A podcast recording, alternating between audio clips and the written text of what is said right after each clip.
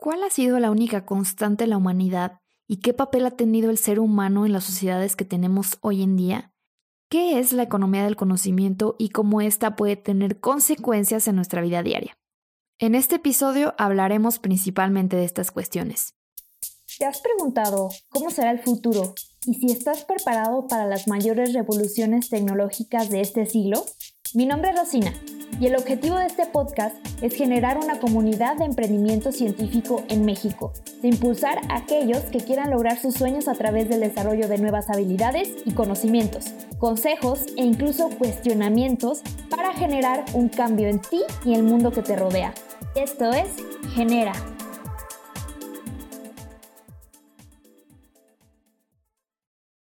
Si hablamos de transiciones así en general de lo que fue la economía, Empecemos diciendo que el ser humano inició básicamente con la economía desde que se fundaron las primeras sociedades y comunidades o asentamientos. Entonces, la economía primeramente fue basada en la agricultura y el intercambio de bienes muy básicos, como lo de semillas, animales y comercio en general. Así fue transicionando el ser humano hasta que llegó lo que llamamos como la economía industrial, de los humanos por máquinas para hacer labores principalmente físicos. Entonces la inversión estaba centrada en los bienes materiales y físicos para aumentar la producción. Ya a finales de 1960, es decir, en realidad no hace mucho tiempo, ahora sí que hablamos de una era postindustrial y producción en masa. Entonces, ya en esta era, de hecho, la economía se fue hacia la economía en lugar de los productos, hacia una economía de servicios. Entonces, ahora sí surge y mucho en conjunto con el Internet, esta serie de conexiones que más allá de lo físico hablamos de una transformación digital.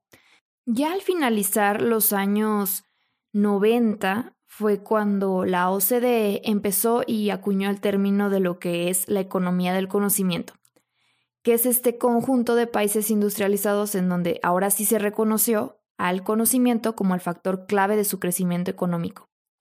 La vieja confiable para este tipo de ejemplos de economías de conocimiento es Corea del Sur. Corea del Sur para 1960 tenía un Producto Interno Bruto per cápita de 2.5. Era menor que el de México para esa época. Ya cuatro décadas después, el Producto Interno Bruto per cápita de Corea del Sur fue dos veces superior al país México. Esto es impresionante, ¿no es cierto? Entonces, para entender un poco más sobre el concepto de economía del conocimiento, primero hay que distinguir muy bien lo que es la información, porque se habla también mucho de que estamos en la era de la información, y lo que es el conocimiento. Entonces, Información y conocimiento no es lo mismo. La información es la receta, los pasos, el orden, la cantidad e incluso la descripción de algo, mientras que el conocimiento ahora sí que es el cómo, la acción y la habilidad adquirida a través de la experiencia sobre algo. Por ejemplo, podemos estudiar toda la historia y la teoría de la música, pero aún así no poder crear música. Entonces, retomando otra vez el concepto de economía del conocimiento, el conocimiento se dice que es la verdadera esencia de la competitividad en los países y el motor de desarrollo a largo plazo. Esta economía se basa en cuatro pilares fundamentales, los cuales son posteriormente medidos en una serie de indicadores. El primero de estos pilares es la base educativa y de formación y capacitación nacional. ¿Qué tantas personas estudian y hasta qué nivel educativo? El segundo pilar es una infraestructura de acceso a la información y a las telecomunicaciones. Ahora sí que la infraestructura que facilitará toda esta difusión del conocimiento y de las tecnologías de información y comunicación, incluyendo la radio, la televisión, el teléfono.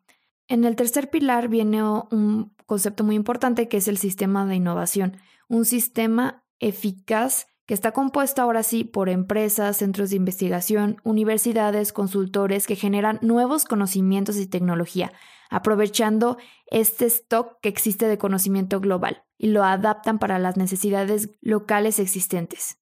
Y también tiene que ver con el número de artículos que se publican, así como las actividades avanzadas que tienen que ver con la tecnología e investigación. Y por último, es lo que se menciona como un ecosistema vibrante de innovación, y es toda esta serie de estímulos para el espíritu empresarial e inducir a la creación, difusión y el uso eficiente del conocimiento. Y ahora solo quiero que te pongas a pensar un minuto para ver si puedes identificar alguno de estos pilares en la sociedad que te rodea, así como si tú contribuyes de alguna manera a estos pilares y cómo te involucras tú en ese tipo de sociedad. Estos cuatro pilares son medidos en cada país con una serie de indicadores. Y para que nos pongamos en contexto, América Latina estaba muy cabronamente irrelevante hasta hace unos pocos años en algunos sectores. Por ejemplo, en el 2008, este índice que va de 0 a 10 fue de 5.37 a nivel Latinoamérica. En el 2012, ¿creen que aumentó? Pues no, estábamos más jodidos y fue de 5.31 en donde se ampliaba esta brecha cognitiva y los países de Latinoamérica eran países receptores de bienes de contenido altamente tecnológico provenientes de países desarrollados. Entonces, nosotros comprábamos la tecnología a un alto valor mientras que nosotros vendíamos nuestros productos básicos o locales en exportación. Y neta me da un chingo de risa que de repente escucho a gente que está súper feliz de que vengan empresas tipo Amazon, tipo Facebook e incluso algunos, algunas marcas automotrices, pero si nos ponemos así como a pensarlo mucho más a fondo, México es bonito, güey, pero tampoco es como que vivamos en un país tan seguro. Entonces, ¿por qué se vienen? Yo creo que tiene que ver mucho con que no es lo mismo pagarle a un ingeniero en Alemania, definitivamente, o en Canadá, a un ingeniero en México. Entonces, es una forma de adquirir personal calificado, pero que es una mano de obra barata al final de cuentas. Y es increíble cómo la sociedad es tan compleja porque al mismo tiempo, paradójicamente, se observa una situación permanente de sobrecalificación en el mercado laboral, aumentando el riesgo de fuga de cerebros. Por ejemplo, España no la ha visto nada fácil y he visto como mucha gente preparada ha tenido que emigrar a otros países que tengan oportunidades de este tipo, en donde el personal está muy calificado. Entonces, eso no solo ocurre en países LATAM, ocurre todo el mundo, pero principalmente sí es que ocurre aquí, la verdad. Y chingue su madre, lo voy a decir, pero yo he visto que esto principalmente ocurre porque todavía existe muy cabrón este complejo de inferioridad latinoamericano en el que creemos que lo que se está haciendo afuera es mucho más chingón que lo que está ocurriendo adentro y que al tener esta calificación extranjera podemos aspirar a mejores oportunidades. Y ojo aquí, porque nos podemos considerar muy ciudadanos del mundo, pero probablemente cuando tú termines tu carrera afuera y quieras regresar a México, adivina qué, pues no va a haber lugar, güey, porque realmente el número de centros de investigación en México es pequeño, o sea, hablamos de que en México existen 27 centros de investigación públicos, en contraste, por ejemplo, no sé, Israel, donde existen 350 centros de investigación y es poco más grande que Guanajuato.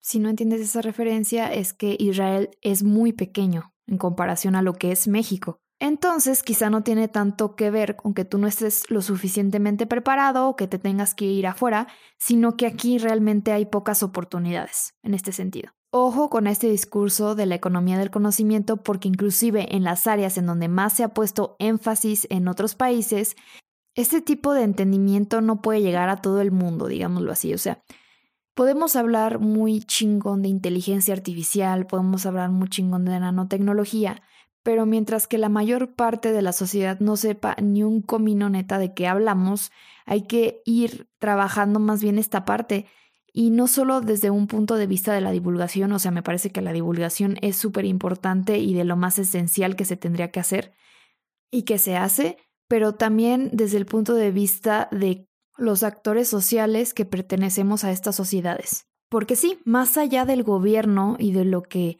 esto implica a nivel de leyes, a nivel de políticas públicas, nosotros desde el punto de vista de literalmente minions del sistema, podemos utilizar y ejercer este conocimiento en un valor e iniciativas o proyectos que tengan un efecto mayor. ¿Y por qué? Porque este tipo de conocimientos son difíciles de reproducir, es decir, el emprendimiento que tiene una base tecnológica tiene unas altas barreras de entrada y esto favorece a que entonces nuestro emprendimiento tenga este poder a entrar al mercado y que a otros les sea más difícil. El mensaje más importante de este episodio que quiero que te lleves es que a veces hacemos menos nuestros conocimientos o habilidades para resolver algo. Es decir, no importa de la rama que vengas, pero el conocimiento habla mucho de cómo resolvemos las cosas en esta era de información, porque información ya hay un chingo. O sea, tú te metes a cualquier navegador y puedes encontrar un chingo de información, pero en esa información también te puedes perder. Entonces, en esta era de la información y en esta economía del conocimiento que vivimos, ¿cómo puedes favorecer tú tus conocimientos y habilidades? Porque de todos modos, si tú no lo haces, la neta es que alguien más lo va a hacer. Y si ahorita nos pueden asustar las revoluciones que están ocurriendo a nuestro alrededor e incluso, no sé, crisis tipo pandemia, imagínense de inteligencias artificiales que usemos ahora sí en nuestro día a día o incluso, no sé, humanos genéticamente modificados que tengan una inteligencia superior. No mamen, qué miedo. Porque es la neta, quizá tal vez nos toque vivir en un mundo así. Entonces tienes que prepararte. Porque la única constante que ha sido permanente en la historia del mundo es la evolución. Y la evolución está basada en cambios. Entonces, evolucionate. Sale un poco de tu caja e investiga. Ve más allá y genera. Recuerda que el cultivo de la mente es tan necesario como la comida al cuerpo. Espero entonces que este episodio haya sido de utilidad para ti, que podamos tal vez discutir alguno de estos temas. Búscame, estoy como Rosina-TO en todas mis redes sociales. Nos vemos generadores, nos escuchamos en la próxima. Bye.